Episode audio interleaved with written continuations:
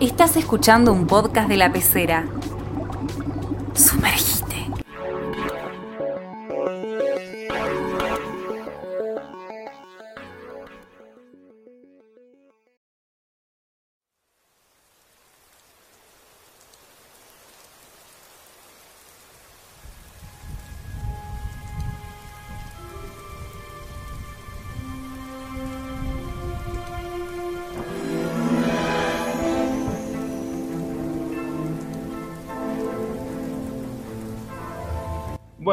¿Se acuerdan que hace un capítulo, creo que fue en el anterior, habíamos dicho que Rowling eh, tenía la intención de no hacer precuelas o cosas alternativas del universo de Harry Potter? Cuando le preguntaban si iba a hacer una saga sobre los merodeadores, ella dijo, no, no, ni loco, una, una historia paralela a Harry Potter. Bueno, nos mintieron, porque después Rowling se dio los derechos para que Warner haga la saga de películas a esta altura, podríamos decir, que de momento son dos. Dicen que van a ser cinco. Yo hace poco dije que no van a ser cinco y ahora parece que el mundo me está dando la razón. Pero de momento todavía no hay nada confirmado que vayan, a ser menos, pero estamos hablando de la saga Animales Fantásticos y dónde encontrarlos. La, la famosa saga que tiene de protagonista a Eddie Redmayne en el papel de Newt Scamander. De momento tiene dos películas publicadas. En este capítulo vamos a hablar de la primera y después esto se puede decir como que va a ser como un capítulo parte 1 y parte 2 porque después vamos a hablar de la segunda película. Tiene sus luces y sus sombras la película, a algunos de los, de los miembros de este podcast le gusta más que a otros, así que va a estar divertido eso. Pero bueno, les, les abro la conversación a ustedes chicos, ¿cómo andan? Hola Erna, hola Mar. Bueno, por lo que dijiste, que más o menos quiero decir que por la plata baila el mono, claramente, con Ah, sí, nuestra querida autora.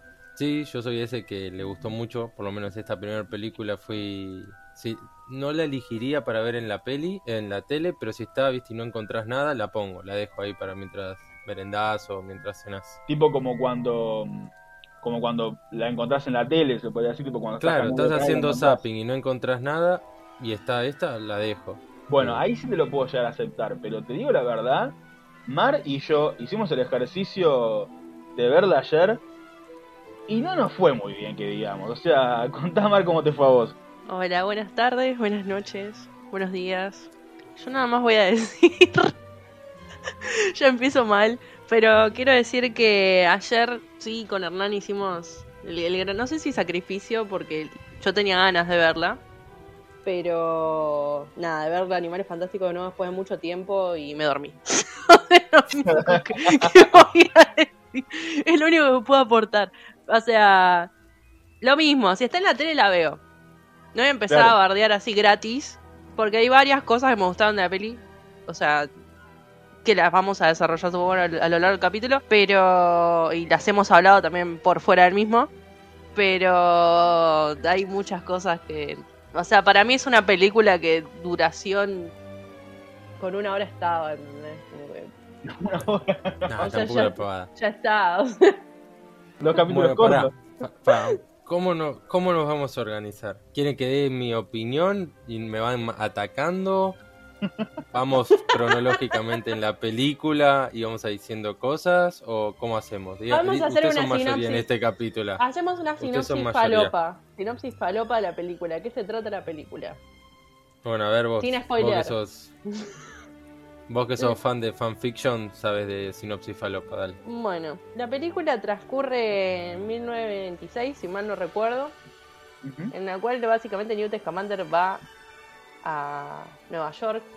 Newt Scamander, en contexto ya sabemos quién es, pero por las dudas, bueno, es el que hizo el libro Animales Fantásticos y dónde encontrarlos, que es básicamente todo lo que hizo. Pero de repente, bueno, es protagonista de una saga. y nada, bueno, pasan cosas muy falopa. En realidad, yo creo que el protagonista de la saga es Credence. pero, o sea, al menos de la primera película. Es como que. Sí. Que nada, Sí, ahí sí, es introducen como- un par de, de- de cosas que puedo decir eso es lo más falopa. O sea, todo el tema de Credence, el Obscurus y todo eso es, es lo falopa de la película. Después está bueno, Claro. está Newt Scamander siendo Pero la falopa Scamander. buena. Claro, Pero la los buena, me- ¿entendés? La Ah, buena sí, sí. falopa. La buena falopa. Sí. Después, bueno, tenés a Newt Scamander haciendo una danza de apareamiento en el Central Park con el zoológico que creo que lo podemos No, en Central Park, en el, o en el Ah, no me acuerdo. No ya. sabía monos y leones, o sea, pero Sí, es en el zoológico. Sí admito para, antes que por ahí sigamos en el coso y le voy a dar el pie a Erna, que dio una muy buena apreciación sobre las características del personaje principal, o por lo menos el que considera la película, y me gustaría que la diga, así nuestros oyentes la escuchan, porque la verdad que a mí no lo había pensado de ese punto y la verdad que fue muy acertada. Yo quiero que lo digas con palabras amables porque pues, fue Sí, muy sí, violento. Sí, sí. Fue muy violento como lo dije, ¿no? Claro, claro, no, tampoco. me voy a amparar en el dios Google, porque yo recién hace un cachito busqué por buscar Newt Scamander. ¿Y qué salió como primera pregunta, tipo a los Yahoo Respuestas? ¿Qué enfermedad tiene Newt Scamander? Salió. Y si vos abrís el link, te sale Newt Scamander es Asperger. Y yo te digo la verdad, que puede ir por ahí. No, no te digo, no, no lo, no lo voy a dar como, por- como confirmado porque no soy ni psicólogo ni soy médico, así que no lo voy a hacer. Ay, Pero favor. alguna cuestión rarita en cuanto a la sociabilidad, claramente tiene Newt Scamander. Porque no sé, Yo lo te voy vemos a al final. responder tipo, esa pregunta. Te voy a responder esa pregunta. Pero para, para que siga, que siga, porque No, había no, hecho un, de la un contexto de películas y, y series que hay Ah, en el eso. momento. Claro.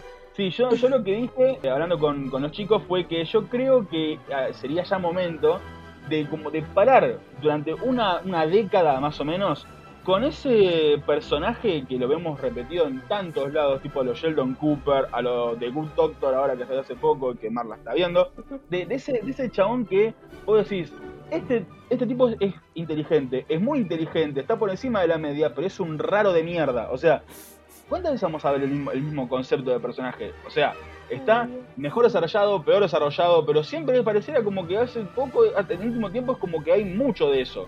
No sé, yo creo que el, me- el mejor armado de todos esos es Sherlock, el mismo tiempo, Sí, que incluso obvio. que lo admite él mismo, eh, o sea, creo que una de las cosas que mejor hace como personaje en su problema mental es que él mismo admite que tiene problemas mentales, pero que es funcional. They're right about you. You're a bloody psychopath. High functioning sociopath. With your number. El resto son como que vos decís, este tiene algo, este tiene a- alguna cosa rara tiene, pero no te la dicen. Claramente, o sea, no hay un testeo psicológico de por medio. Ninguna de esas personas pasa el psicotécnico, pero no se lo hicieron.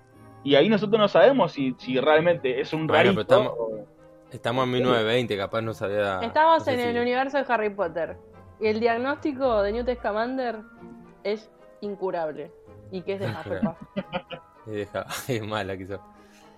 eso Es lo único que voy a decir. Nada más. Yo, por ahí para seguir un, por ahí un poco con la sinopsis, una de las cosas que a mí más me encantó es lo bien que retrataron la Nueva York de los años 20. O sea, vos entrás y es muy bueno, o sea, te metes como si uh, sí, los edificios, la escenografía, la ropa, los Sí. temas. La verdad que en esa parte a mí me, me, me gustó mucho. Además, yo les contaba a los chicos preparando el podcast que hay un detalle que, bueno, en los años 20 estaba la ley seca en Estados Unidos y en el momento que están en, creo que es como un- una celebración en la presentación del senador como candidato a presidente, Pare- no me acuerdo bien. pareciera, que fuera como el inicio de campaña, tipo como Claro, como algo así, algún- un- una celebración de campaña, vamos a decir. Estaban todos con vaso de whisky, pero el contenido era agua, o era muy Claro. transparente, o sea, normal- normalmente, o sea, como que es un detalle que me gustó mucho que prestaran atención. Claro, ese dato es buenísimo. Ese dato es buenísimo. Y te contextualiza muy bien porque, bueno, sabemos esa, esa etapa que tuvo Estados Unidos relacionado con, bueno, la ley seca, como ya mencionó Licha, que también tiene que ver con el aumento de las mafias y todo eso, porque tiene que ver con un contexto histórico que por ahí no sé si tiene tanto que ver con lo que estamos diciendo, con, o sea, con la película, con, con la trama de la película, pero sí tiene, sí está bien armado como para decirte estamos en esta época, tipo, no se sacaron de encima ningún detalle, y eso está bueno. Pero a eso iba, que vos decís, bueno, no va con la trama de la película. Pero eso creo que también es una de las cosas que más me gusta por ahí, eh, o si tuviera que elegir eh, la 1 antes que la 2, es eso, es como cómo viven los magos dentro de la sociedad maga, Sí. vamos a decir. Nosotros fuimos muy elogiosos en varios capítulos del capítulo primero del sexto Oh. libro, de los dos ministros. sí. Entonces, eso está bueno como, bueno, no sé, sin spoilear, a Newt Scamander se le escapan un par de, de animales y cómo lo tiene que buscar en la sociedad maga y tiene que hacer todas estas cosas raras como el apareamiento en el zoológico o, o como cuando el otro personaje cuasi protagonista que es Jacob Kowalski te quiere pedir un préstamo. Eh, me gustó ver como, como que en la- saga Harry Potter estamos siempre metidos en Hogwarts, casi siempre, sacando el último libro, pero básicamente siempre el- la escenografía era Hogwarts. Claro, Hogwarts o- Acá no, o acá edificios- la escenografía es una Claro. ciudad, con todo lo que conlleva. Claro, sí, siempre generalmente, Y la verdad que a mí eso me reinteresó. generalmente en Harry Potter son eh, o, o Hogwarts o son edificios gubernamentales, tipo el Ministerio de la Magia, o lugares tipo Claro. el Callejón Diagon, tipo, Claro, digamos cosas que no existen. claro, muy O específicos. sea, que las muy- podían pintar como querían. Claro, muy específico, muy cerrados al ambiente mágico, se podría decir. Y acá es como tipo la convivencia todo el tiempo entre magos y magos. Va, le dicen Nomax en, en- en Estados Unidos. Sí. Pero mm, Sí. es como que en muchos momentos es tipo como que están muy al borde de que los descubran y creo que están más al borde que lo que están en, estado, en, en- en la saga de Harry Potter. Y en Harry Potter Claro. vimos una- un auto volando. y, Eso tipo, también me di cuenta yo. Es como, es- no sé qué onda, como que rompen muchos huevos con el estatuto del secreto, pero a la vez no Sí. hacen nada al respecto. Sí, sí, tal cual, tal cual. Es más, eh, eh, están eh, tipo arriesgadísimos, no sé, explota una casa sí. y les desmemorizan la cara en el medio de, de- de- de- de la calle. y entonces, no, pero yo vi un, un rinoceronte, es una explosión de gas, claramente fue una explosión de gas, dice, tipo, es, tipo en, la misma frase. Y así con todos, es como que tipo que están como siempre en el borde de ser de, de- de que se descubra todo. Total. Y el final a, a mí me, me hace me hace un poco de ruido, ¿viste? O sea, no, no, no me convence del todo el, el temita ese. El de final como que hicieron la épica ahí, tipo, que fue un momento tipo, Creo que wow, Sí, además, lluvia. el final, el final fue algo como que no me gustó, pero como la escena fue tan bien lograda, o sea, todo el plano de cómo se reconstruye en teoría la ciudad, me gustó tanto que como que no se la discuto. Claro. Pero sí, es como raro que el... o sea, como que no te lo explican Pero, bien, ponele. como que bueno, este bichito le hace un líquido, hace llover y todo el mundo se olvida, hasta la misma gente que se está bañando dentro de su casa. Pero ponele, raro. Sí, mal, eso. Pero eso. la escena es, pero la escena está muy bien Bien. lograda para mí. contextualicemos esto. Imagínate que eso, todo lo que pasó, pasa ahora. Tipo, pasar ahora. Todo el quilombo ese. Tranquilamente podés encontrar a un. a, cual- a cualquier chabón de esos que a los 14 años no se quieren bañar. Que tipo, ve el quilombo desde el departamento y dice, no, mirá toda la destrucción que hay. Ve a locos con la varita tirando rayos y después se mete en la casa, no toca agua por dos semanas, pero tuitea durante dos días diciendo, no saben todo lo que vi. Y cagaste, tipo, no te sirve de nada que un pájaro gigante te tire agua que desmemoriza, porque al pibe no lo vas a tocar. No, pero vos decís titea, vos fíjate cuando llueve, cambia los diarios, así que la lluvia es tan mágica que cambiaría los tweets. Yo lo, lo sé. Ah, bueno, puede ser, eh. Bueno, igual Pero- yo les quiero agradecer por el momento de Ravenclaw del capítulo en el cual hablaron cosas muy ñoñas, pero yo voy a decir mi parte favorita de la película, A ver, A ver. que básicamente es todas las escenas en, la que, en las que Credence Obscurus rompe cosas y hace mierda todo. Sí. sí, igual- Me pareció maravilloso. Yo creo que en, en esta, en esta saga me parece que viene siendo el, el mejor agregado que, que tiene. Vamos a ver, ¿o no? Vamos a ver otro en la, en la segunda película que es medio como, no, no, ¿qué estás haciendo? Pero bueno, en esta, en esta, por lo menos esta película es un gran agregado. El temita todo de los Obscurus, los Obscurial, Sí. eh, como Sí. personas que no pueden controlar sus poderes mágicos. eh, es- es- es- la verdad que está muy bien hecho porque es como Credence es una persona que a todas luces es un squib porque no, no tiene no puede usar sus poderes mágicos así como tipo a, a control. Pero al chabón le dicen tomaste papel se te cayó pedazo de idiota y, y el chabón ya se vuelve loco y, y te hace mierda todo. Lo amo, porque lo amo, básicamente con- a, a, a, a Joe, al, al- al candidato a presidente, lo revienta contra, o sea, que es, es- Pero lo, lo hace, hace de goma. pelota. Después yo me había, tipo, cuando lo vi dije, no me acordaba que era tan violento esto, tiene la cabeza Sí, bolsada, era hermoso. re- es re la bolla a la de- cabeza. sí. Se lo merecía igual, Sí, sí, se lo sí. Está merecía. bien igual, está bien. Pero, Chao. pero, pero, Pero, no me acordaba que era tan me violento. gustó La mucho. caída es como muy de golpe y, y la verdad que, que- que- que me gustó. Igual la que festejé es la de la vieja mala, Sí, la vieja mala del orfanato sí. es... Oh, sí. Qué bello, hermoso, me gustó mucho. Después otra cosa que a mí también hacía el, como lo juro, es la presentación de nuevos animales que por ahí no habían aparecido eh, hasta ahora en la saga de Harry Potter. Sí.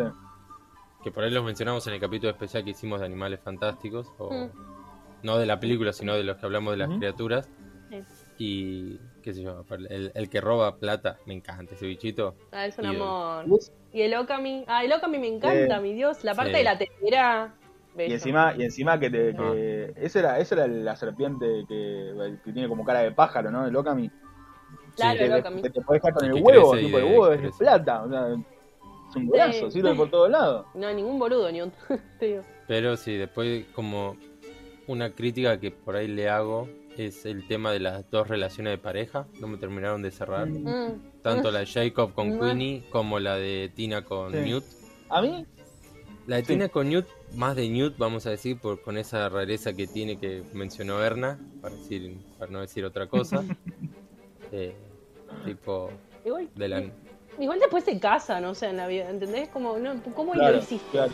Contanos Tiene que, cómo lo tiene que contar lograste. qué fue o sea, lo que pasó. Claro, tiene que contar qué fue lo que pasó, que todavía no lo vimos. ¿Cómo es que, cómo es que llegan a eso? Porque en los datos Claro. biográficos de Newt Scamander por fuera de la, de la saga de películas, o sea, Newt Scamander, ya dijimos, es un personaje que estaba dentro de la saga de Harry Potter como nombre y apellido, no mucho más, y Rowling, como con casi todos sus personajes, le fue agregando cosas después. Y nos enteramos Ah, que está casado con, con Tina. O sea, ¿cómo es que llega a, a estar casado con ella? no lo sé. No sé por qué Nah, su, bueno, igual, su cortejo Bien. es dudoso. claro, viendo, o sea, en la 1 es cortés jugoso, pero en la 2 por ahí como que a su paso, a su paso, como que ya va como En esta primera película, Pero igual, Sí. sí, a mí no me gustó en la 1 cómo está tratado ese en tema. esta primera película tenemos que decir que Newt Scamander se chamulló mejor a un rinoceronte mutante Sí. que a una mujer, se podría decir. Para mí hubo más química romántica, sexual, lo que sea, en, el, en, el- en la danza de cortejo esa en el, en el zoológico. Que con Tina, boludo. Joda, Es como Ginny y Harry en las películas. Lo mismo. Pero esta vez más pelotudo aún. O sea, es como Pero- que le querés pegar directamente. Pero sí una crítica, o sea, una cosa que a mí me a favor, que a mí me gustó, que es una crítica por ahí a la- al Animal Fantásticos Ujú. 2, como que me gusta ver personajes nuevos, o sea, como que en la 2 metieron personajes que uno ya conoce y es como, no sé, como que a mí me gustó tipo bueno, conocer a Newt como es Newt, por más que lo tengas que inventar, o a Tina. Son personajes distintos, Sí. como que es otra saga, Sí, sí, vamos a sí. decir. Está dentro del mundo de Harry Potter, pero es otra saga. ¿Puedo, Es puedo que sí, hablar, está ¿puedo bueno hablar mal de Kowalski o, no, o no me dejan? ¿Puedo hablar ¿Cómo? mal de Kowalski? ¿Sabes que a mí el único, el único personaje que me, que me atrapó es Kowalski, No, boludo? a mí también, así que... A ver, El ¿qué vas a resto, decir? No, no, no, no. Igual es un es el personaje secundario Es que, típico, bueno, gordito claro, copado, gracioso. Ah, Eso seguro. o sea, cuando. En la parte. O sea, ahora te estoy diciendo, yo vi la película ayer de nuevo. En la parte en la que el tipo se quiere meter en la valija y queda trabado, dije, no, no, no, bueno. ¿Qué tal? Y Humor, es humor de los noventas esto, la puta que te parió. David Claro, Yates. sí, sí, sí. David Yates. Nada más. Pero bueno. No tengo. Eh, sí, es, Y hablando, igual hablando de Jacob, a mí algo que siempre me causó, tipo, me causó, me, me generó preguntas y quiero ver qué contestan Sí. ustedes. Vieron que en el final, como que Eddie, Eddie, bueno, eh, Newt se cruza con Jacob, así cuando ya estaba desmemorizado y le deja lo- Sí. unos huevos, Sí. Que él en teoría los tiene que cambiar en el banco. Tipo, en el banco dice, ¿esto qué es, señor? Sí, mal. Porque eso es un animal, no es que le dejó, no sé, oro, le dejó un huevo de rinoceronte, no, rinoceronte no hace Eh, un boludo. Eh, Okami, son Okami, eso quería, pensé que el rinoceronte era. Qué sé yo, es como que digo, está bien, se lo aceptar, bueno, igual, genial, puso su, ¿cómo se llama? Panadería. Su panadería y su pastelería, pero digo, en el banco, ¿cómo? Sí, la única, que, la única forma que Siempre me me cierra es esa que haya parte. ido a una fundidora antes y que se le hayan hecho lingotes de plata, pero si no, es como tipo, sí. Es como fuese una especie de huevo Fabergé, pero roto, tipo, onda. Te, te, cosero te lo recibe y te dice, ¿qué, ¿qué es esto, amigo? Onda. No preguntes y dame el Claro, dinero. claro, o sea, es como, no, no, no sale de ahí, porque. Y- no, igual sé después yo. también eso, ya que estábamos con Jacob y si quiere como para darle un cierre o si alguno tiene alguna cosa más, a mí también siempre me hizo ruido, que por más que no sé si es algo más para charlar en el- la 2, o sea, con el, la segunda parte de Animales Sí. Fantásticos, esto de que te borro la memoria, pero Jacob se acuerda porque vivió momentos lindos con el tema de la magia. Entonces como, no sé, me hizo como Es ruidito. No, a eso es falopa. Pura y fal- absoluta Sí, sí, falopa. porque, Pero falopa como- mala. Mala Claro. porque lo querían meter de nuevo y no tenían excusa, obvio. Claro. porque Claro. aparte, o sea, está bien, él vio a muchos animales Este, pero, pero ponerle que, o sea, todos, todos los muggles que, que fueron desmemorizados con el veneno ese que, tiran en el, en el frasquito ese, que tipo, para la cantidad de frasquitos que hay, no puedes desmemorizar a toda Nueva York, pero bueno, detalle más, detalle menos. A lo que voy es que si Kowalski puede recordar a todos los animales que vio y por eso tipo no sabe dónde se les ocurre, pero los hace. Imagínate que algún día haga un pan con la forma del águila esa gigante, que la vieron todos los neoyorquinos. Después de todos los neoyorquinos van a decir, ¿dónde sacaste esto, amigo? Esto yo lo soñé. Tipo, onda, van a, van a, van a fallar toda la misma y van a tener, vas a tener toda una ciudad paranoiqueada después. Por un pan. A mí me gustaría que era otro dato que me tiraste en la preproducción que me gustó mucho, tu teoría sobre el cierre de la 1. O sea, con respecto a cómo, cómo fue pensada la película 1 que nos contó. Yo lo que, yo lo que, lo que pienso, o sea, yo calculo que esto debe ser más o menos como una cuestión medio que deben organizar casi todas las sagas o la mayoría de las que son tipo sagas de grandes empresas, tipo Warner acá, como haría Disney en su caso también, que yo calculo que deben pensar tipo, más allá de las ganancias económicas y todo lo que quieras, deben pensar también en los riesgos y cada vez que sacan una película deben hacer como un estudio de mercado para ver qué onda la nueva película, porque uno ve esta película sola y si hacemos tipo, tratamos de desconectar de la idea de que ya sabemos que hay una segunda parte, tranquilamente esto podría cerrar sacando, o sea, obviamente quedan cabos sueltos, pero quedan cabos sueltos en Lost, o sea, pueden quedar cabos sueltos en, Animales Fanáticos, donde encontrarlos, pero queda como bastante cerradita como historia sola, porque todo lo que pasa después, ya más, o menos buscándolo lo sabemos. Tina se casa con Newt, con Queen y Jacob no sabemos qué va a pasar porque ni siquiera, o sea, bueno, después lo sabemos, pero en esta película es tipo como que queda en el aire la posibilidad de que podrían llegar a seguir juntos, Grindelwald sabemos que en algún momento indefectiblemente se termina escapando porque se termina peleando con Dumbledore para ser derrotado después. Hmm. Y Newt Scamander cuando se va en, la en esta primera película está justo al, ahí al borde de publicar su libro, Animales Fantásticos y dónde encontrarlos. Así que es como que tenemos medio compactada toda la historia.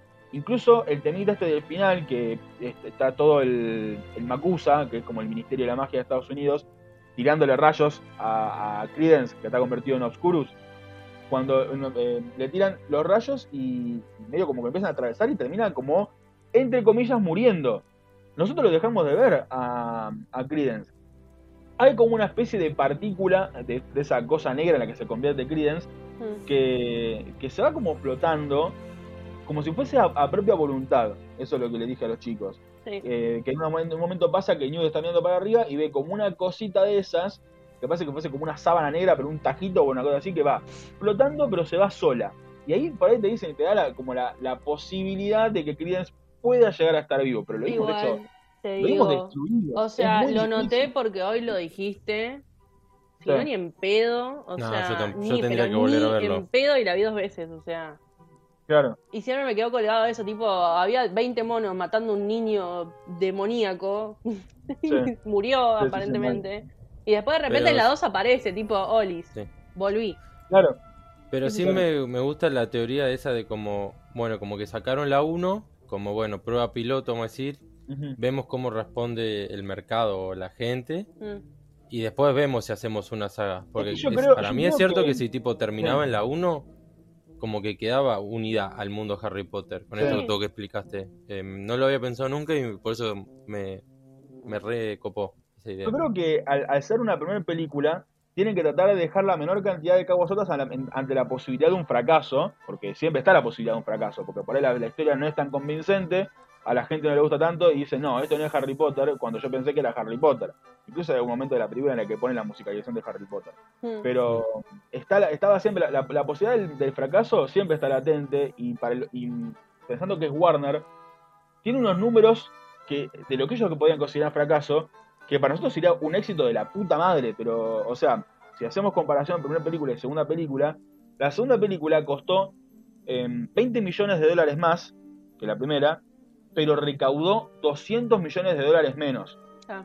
Es un montón de guita de diferencia, pero sigue, sigue estando por arriba de los 600 millones de dólares recaudados. O sea, para lo que son nuestras expectativas, es un montón de guita, pero la primera terminó cerca de, los mil millones de dólares recaudados y la segunda quedó en 600, casi 700. Ah, Es una, es una, una desproporción en lo que son los números de Warner muy grande. Y eso hizo tambalear bastante la posibilidad de las cinco películas que se vienen hablando. Para mí, y creo que esto estamos en- de acuerdo los tres, para mí en- en medio como que se apuraron un toque en decir, sí, vamos a hacer cinco películas, tipo, ya. Porque con Harry Potter, nosotros ya sabíamos que iban a ser mínimo siete, porque son los siete años en los que los chicos van a estar en la escuela. claro. Sí, no, Con esto- seguro. Tipo, con esto era, eh, lo podés hacer de una película, lo podés hacer de 5, lo podés hacer de 20 si querés hacer una mierda, pero bueno, eh, se puede hacer tranquilamente porque es una cosa que no tenés como una, una, una necesidad de tipo de, de cerrar todo en un momento. Pero es que no además, tenés- ¿hasta qué punto podés estirar un guion?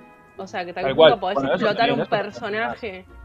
O sea, Newt Scamander como que no tiene mucho más para explotar de lo que ya se explotó para mí. Sí. No- Sí, sí, sí. Y, y es como el protagonista, tipo la, la, la tapa del póster de Newt Scamander, qué sé yo. Bueno, después sí, Grindelwald y Dumbledore, ponele, pero no hay mucho más, digamos. Cinco Es películas, más, ¿qué es es lo que más. pretenden hacer, Sí. digamos? Es lo que no entiendo. Pero bueno, para mí, o sea, lo que tiene Harry Potter es que ya sabíamos que iban a ser eso que dijiste vos, mínimo siete, por los siete libros, que bueno, después Claro. lo explotaron como Sí, unos campeones, pues Warner. Pero es como que ya sabías más o menos qué esperar, o sea, como que sabías hasta dónde se podía llegar a explotar cada personaje. Lo que tiene Animales Fantásticos es que no sé cuánto más se puede explotar de Newt Scamander de lo que ya se explotó, porque no sé si tiene tanta profundidad ese personaje. Lo mismo con Grindelwald y con Dumbledore, que sabemos la historia por ahí, Sí. no tanto por, por la saga en sí, sino pues la mayoría yo creo que fue y leyó a ver qué había pasado. En el caso nuestro lo hicimos. Pero cinco películas para eso, me parece que, que es un montón. O sea, no sé qué más puedan llegar a meter, no sé qué más puedan llegar a explotar, porque para mí van haciendo Dultún el guion, tipo, no sé. ¿Qué hacemos para la 4? No sé. Que además me parecía, a mí por ejemplo, me parecía muy, no sé, no me cierra para no usar otras palabras, el tema que, bueno, la 1 se hizo en, en Nueva York, la 2 se, se hizo, ¿no? Como que está ambientada en Nueva York, la 2 está ambientada en París, la 3 en teoría no estaba ambientada en Brasil, ahí en, en Río, ¿no? Entonces eso no me cierra, Buenísimo. como que es como que... Buenísimo lugar eligieron en, en el contexto COVID Sí, para sí, decir, sí, tipo, sí, vamos, sí. A, vamos a grabar a Brasil, la verdad que Sí, Cursed. Está re Cursed. Fantásticos. hacer un éxito. Cursed absoluto. Castelobruxo. Pero bueno. Bye. Entonces como no me, o sea, es- me suena con eso que lo que decía Mar de explotar, lo único que están buscando hacer es como, bueno, como JK en, en Pottermore o ahora en Wizarding World escribió sobre los distintos colegios, bueno, hay que darle nombre, entonces como, me suena como forzado los lugares, porque yo me decía, bueno, hacemos una saga, sean tres o sean cinco, pero solo en Estados Unidos o solo en París, o sea, en dos lugares, no en todo el mundo, como que bueno, por ahí tiene un poco más de sentido, acá me parece más tirado algo de los pelos. Es que sí, es como que se siente como que quisieron meter muchas cosas que por ahí no tienen nada que ver. Claro. Porque, como Mar dice, Newt Scamander es un personaje bastante plano, tipo, no tiene muchas cosas que vos decís, se puede explorar más por este lado. Yo creo que ya, incluso que Animales Fantásticos 2 llame los crímenes de Grindelwald, que no tiene nada que ver con la búsqueda de animales fantásticos, o sea, que hablen de Grindelwald, eh, te, da como, la- te da como la sensación de que los antagonistas y los segundos personajes son más importantes que el protagonista, y eso es rarísimo. Esa, esa, esa, con- esa conformación es muy rara, porque Jude Law es, en la segunda película es Dumbledore, y nadie puede decir que Dumbledore es menos, es, es menos importante que Newt Scamander. No tiene sentido decir eso. No, pero Así lo que, es. Pero bueno, O igual... sea, en teoría lo debería serlo, pero no lo es. Pero, Claro. pero bueno, eso lo dejamos, eso, esas críticas de la 12 las dejamos para, para el que viene. Para y para mí es un buen momento para Yo antes de, an- tirar un par de datazos. antes de los datazos quería decir una cosa. Sí, a ver. que me, me interesa mucho cómo van a contextualizar, si es que meten a Castelobruxo y Bra- en Brasil y todo eso, si van a hacerlo en modo racista y poner, no sé, a Castelobruxo, la- los magos y las brujas, no sé, siendo todo herbología porque es Brasil y no sé qué flashan que está en el medio de la selva amazónica o qué.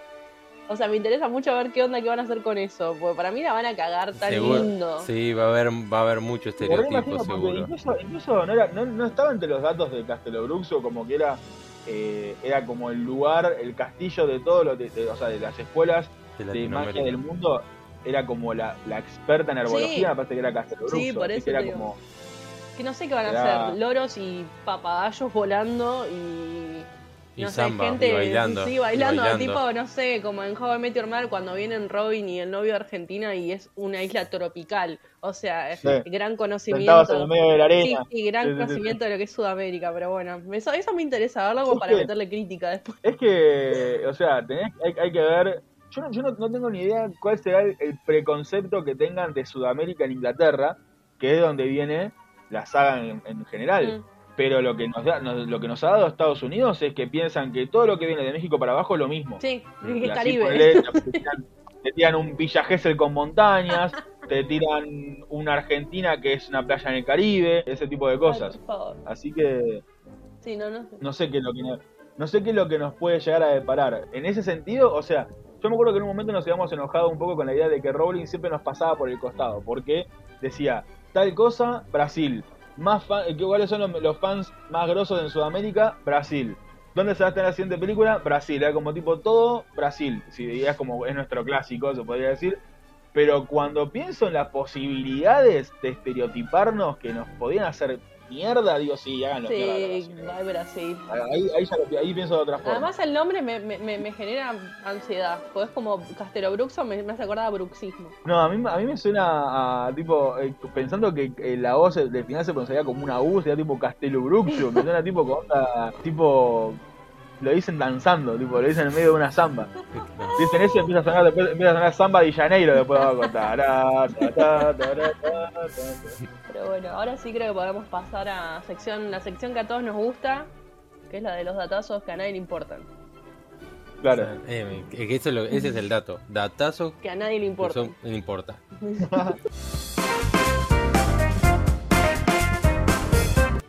Pero Como bueno, por ejemplo, puedo si quieren arranco, arranca. Dale. Que es un datazo que me gustó, que es que Newt, o sea, Eddie Redmayne, que hace Newt, eh, audicionó para el papel de Tom Riddle en la cámara secreta y al leer la primera línea fue como descartado. Qué feo momento. Y qué raro momento cuando después, 10 años después, te dicen que JK fue la única opción que eligió para, para ese papel. O sea, como decir, Claro. pero si me echaron hace 10 años por decir hola, ¿qué tal? Y ahora me, me querés ser mi principal. Sos medio boludo, Claro, tenés que ser de Hufflepuff. Salió la te van a cancelar, Mar, te van a cancelar. Pido perdón, pido perdón. Lo voy, a, lo voy a compensar con otro datazo. Dale, a ver. No, no, voy a agregar una cosa sobre esto, que es, es loco, esto lo, habíamos- lo, lo habíamos mencionado en, en- en la preproducción del capítulo, pero bueno, lo mencionamos acá porque esto es lo que va a quedar grabado, que es loco que Eddie Redmayne, como bien dice Lilla, había sido rechazado para su papel de, de Tom Riddle mucho tiempo antes, y que mucho tiempo después Rowling decida que el tipo lo tiene a él como prioridad, o sea, obviamente después viene, tiene que venir el tipo a castearse como en cualquier película y ver si queda o no y si el tipo acepta el papel. Hmm. Pero la, la primera opción de Rowling era Eddie Redmayne y es recién el, el segundo actor que en todo lo que es universo Harry Potter que la escritora decide que quiere que el papel sea de esa persona, como que escribió o colaboró en los guiones de la película pensando en tal actor. Ah. El anterior era Alan Rickman para ser de Snape. Es que es un gran cast el de Snape. O sea, Sí, sí, sí, sí, tal cual. Eddie Redmayne también me gusta como Newt igual. O sea, qué sé yo. Me gusta, no, no me Ya, imagino está, otro ya, ya fuiste cancelada, ya fuiste cancelada. Salvate con un datazo, pero ya fuiste cancelada. Pero yo dije Yo que es de Hufflepuff. raro. Ah, se cargo. Yo lo siento como medio raro para hacer eh, para, para hacer Newt Scamander, pero es por el tema de que es lo, es lo que nos llega a nosotros, porque Newt Scamander yo me lo imagino como un viejo a lo Charles Darwin, y más pensando de que el tipo sigue vivo en el Hmm. universo de Harry Potter, que debe tener como pasado ya ciento y algo de años. Sí. Debe tener más o menos la misma edad que Dumbledore, o por ahí un poquito más, un poquito menos, la verdad no sé, no, un poquito menos. Pero debe andar por los, los 100, ponele. Si, ¿Cómo lo podría decir? Te imaginabas un viejo mocho y terminó siendo Eddie Redmayne. Claro, o sea, me imagino- eso, me sale un básicamente. viejo choto, me sale un viejo choto cuando lo pienso. Claro. No, no pienso Bueno. en un chabón fachero. Lo mismo con Dumbledore. Y lo no, mismo pero- con Jude Law como Dumbledore. Claro, eso. o sea, no me imaginaba un Jude Law, me imaginaba un viejo mocho que el que fue siempre, digamos. Pero bueno. Claro. Pero bueno, voy a decir un datazo que a mí me encanta y que descubrí recientemente y no lo puedo creer.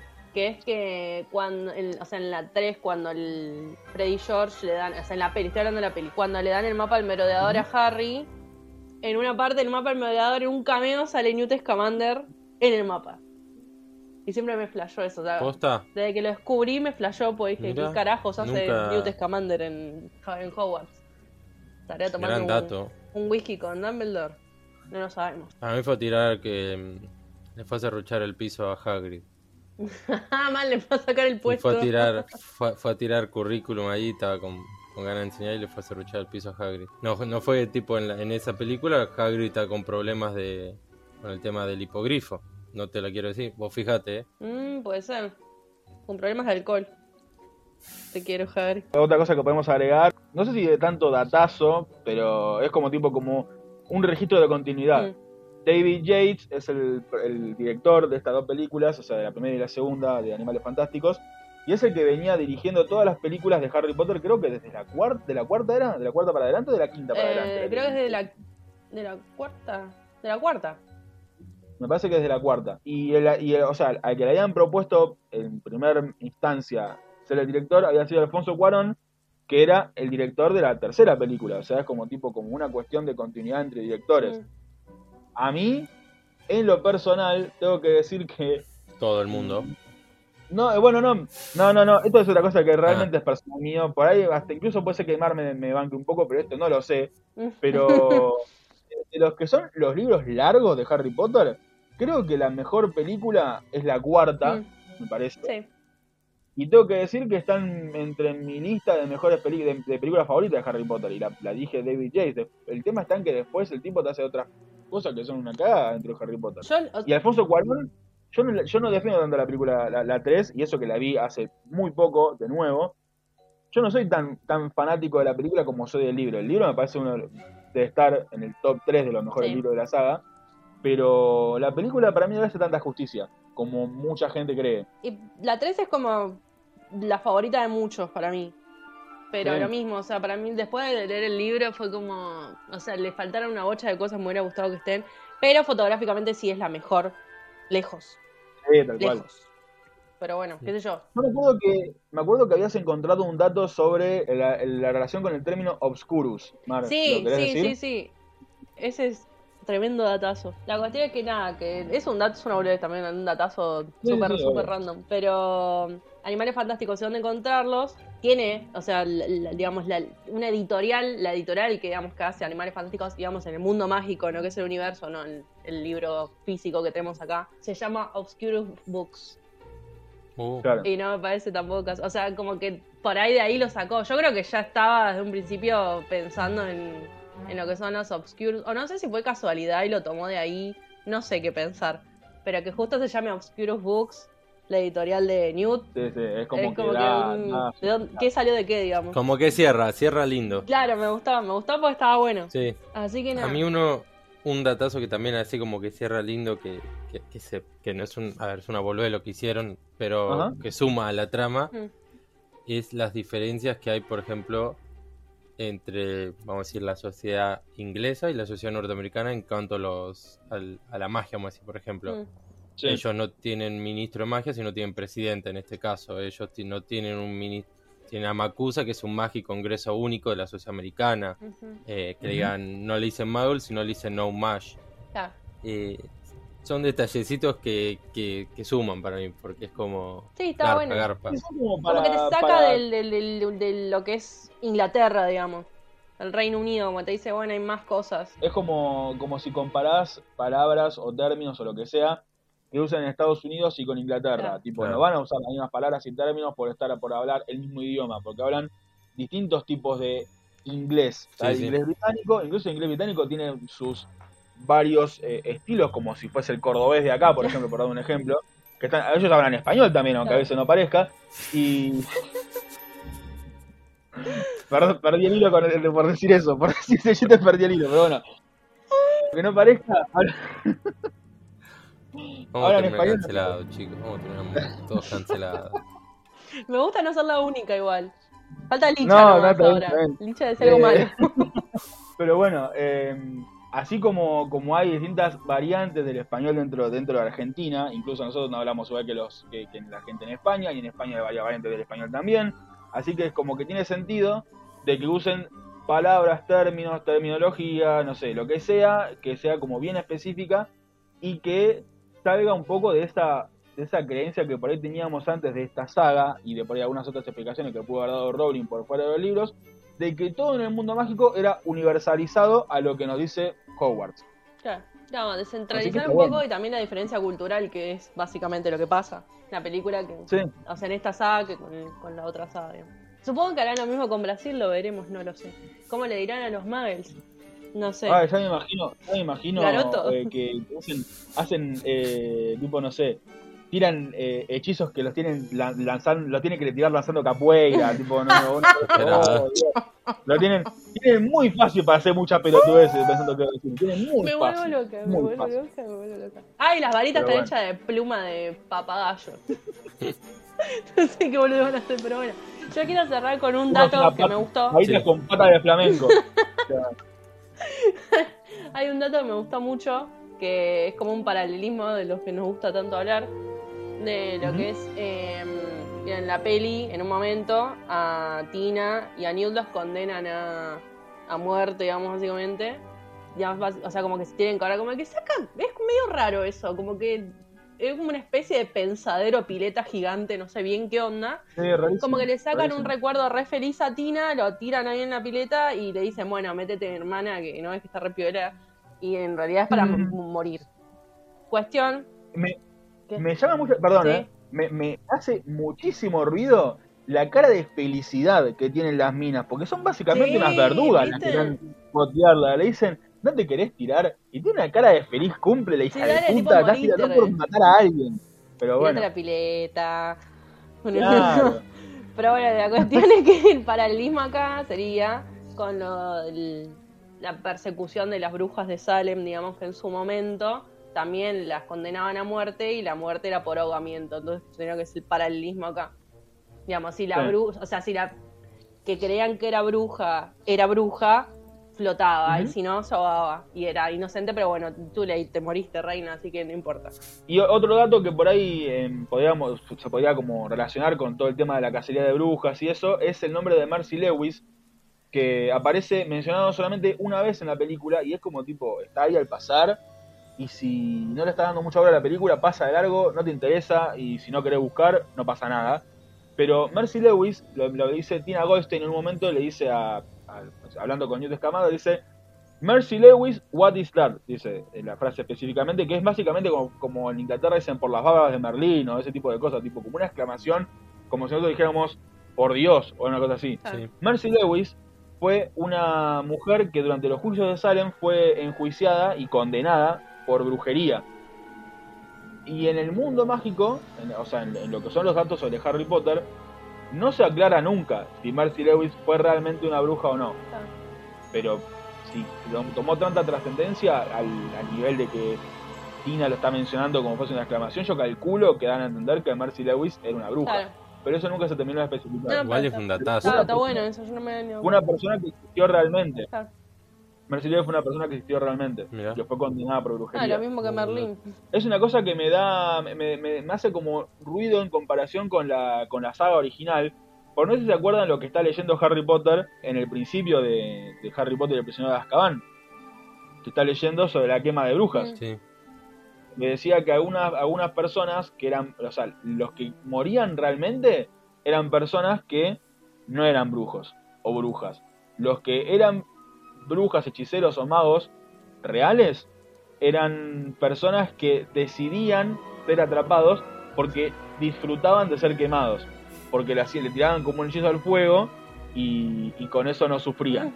Y bueno, y, y como que le gustaba la cosquilla que le, le hacía el fuego. Muy, muy eh, raro todo. Pero bueno, Bello, eh. Sí, sí, sí. Muy, muy, muy juego sexual suena, si lo, si lo pensamos ahora.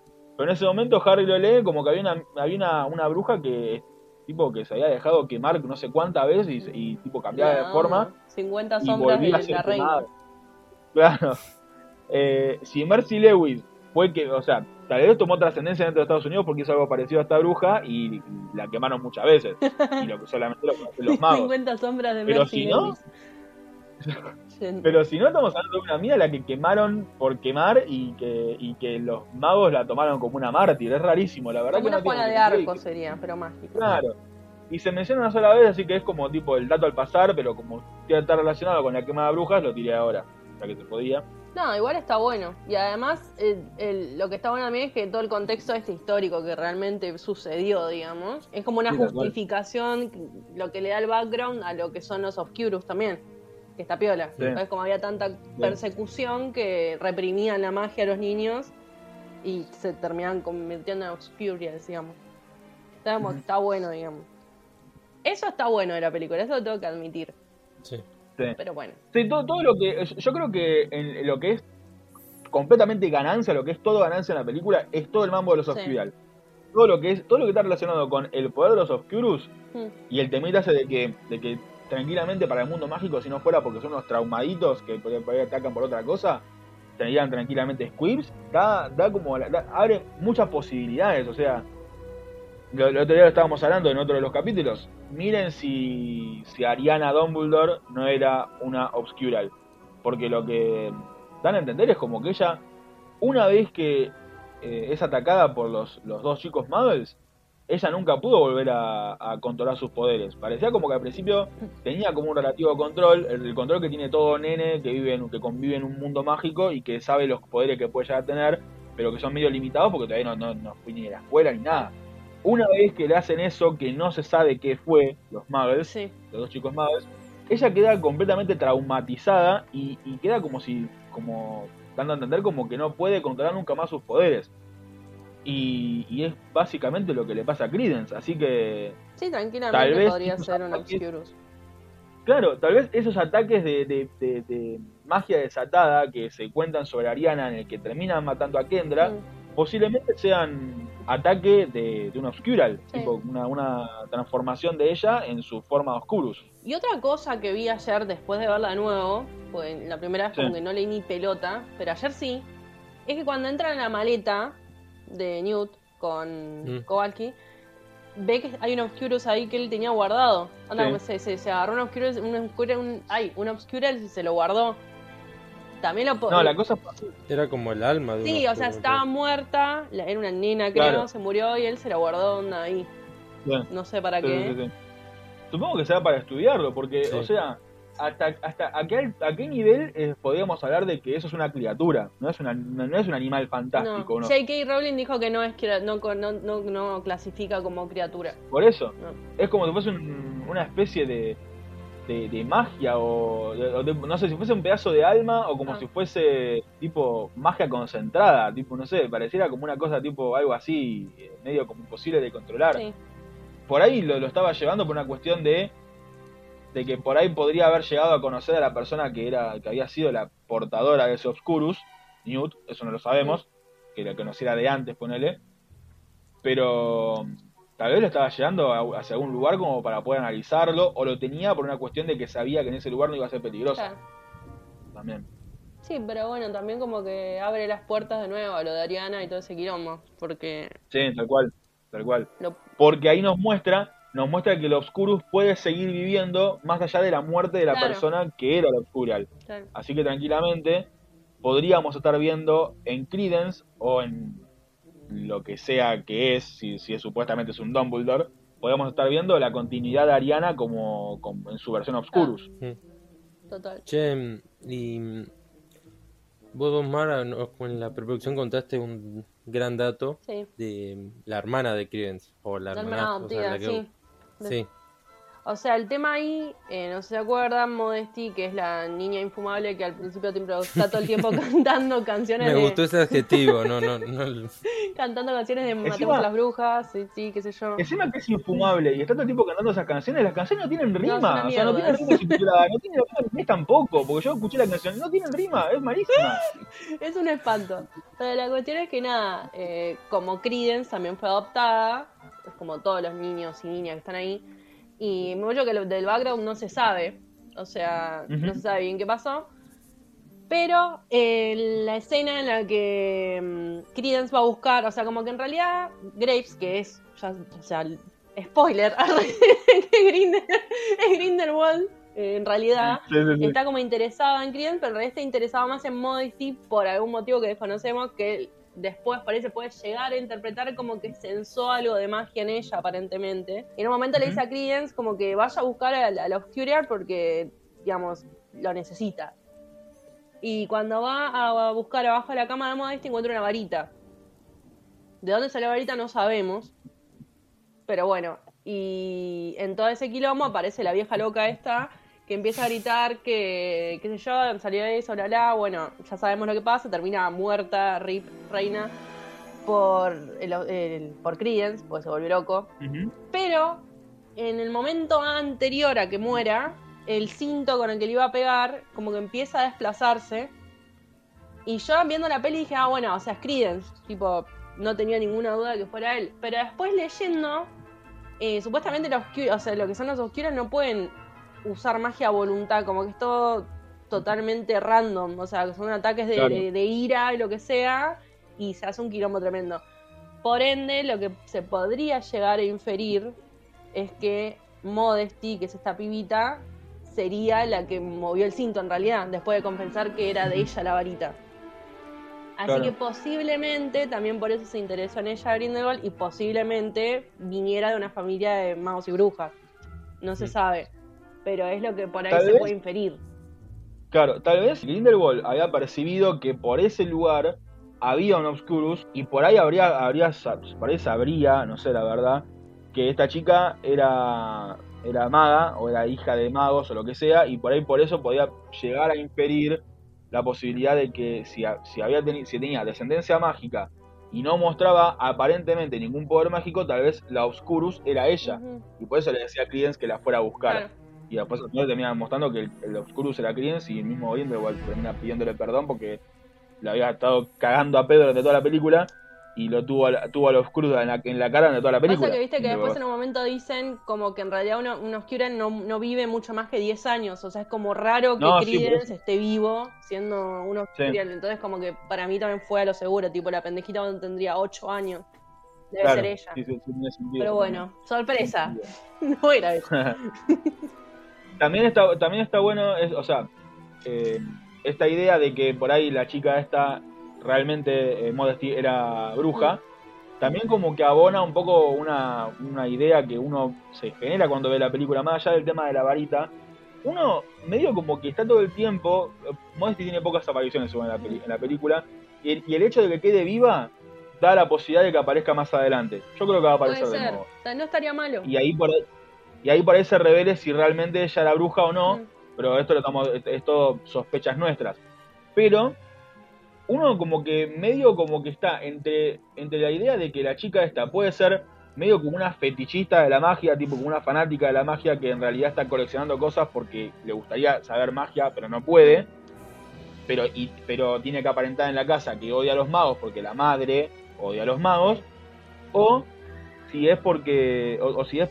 O si se está haciendo como pasar como una especie de agente doble, tipo onda Segunda Guerra Mundial, y, en realidad se hace pasar como una mina que odia, una mina, una chica, que odia a, la, a, la a las brujas, y en realidad ella es una bruja, y eso por ahí lo abona un poco el, hecho de que tenga una varita mágica, esto que decís vos, del hecho de que el cinturón se mueve solo, eh, y que no lo puede haber hecho Credence, y el hecho de que en un momento ella va caminando por la calle con los panfletos que tenía que haber repartido de, de su comunidad, Mm, que está en contra de la magia, y en vez de dárselos a la gente, los revolean en medio de la calle. sí.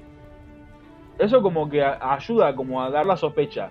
O que le gusta, la- queda, es- queda muy mal dicho así, pero le gusta la magia, eh, Hernán, por favor. puede, queda- puede- puede ser o eso, o que realmente es una bruja. Pero ya el, el hecho de que ella quede viva, de incluso con Credence desatado, rompiendo todo, ella sobrevive al ataque hacia su madre y queda escondida, completamente traumatizada de que es lo que había hecho Credence, pero queda Pero además, importante, queda escondida en su casa anterior, Sí, o sea, la casa de donde de sus padres biológicos, digamos. Tal cual. O sea que algo se acuerda un poco también, no es que la, la, la agarraron de chiquita. Evidentemente algo se acuerda y capaz lo que se acuerda es que los papás eran mago y bruja.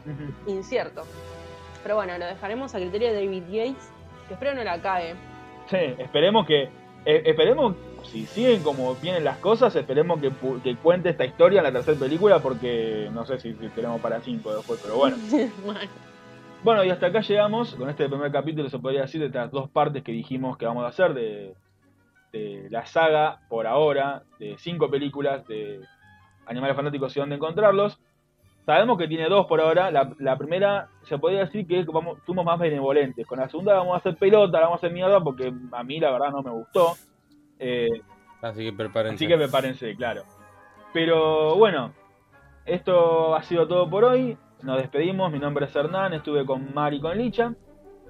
Somos Mediadores Podcast y pertenecemos a La Pecera Podcast, una plataforma de podcast y streaming de la Ciudad de La Plata que funciona de manera independiente. Les mandamos un saludo y espero que les haya gustado.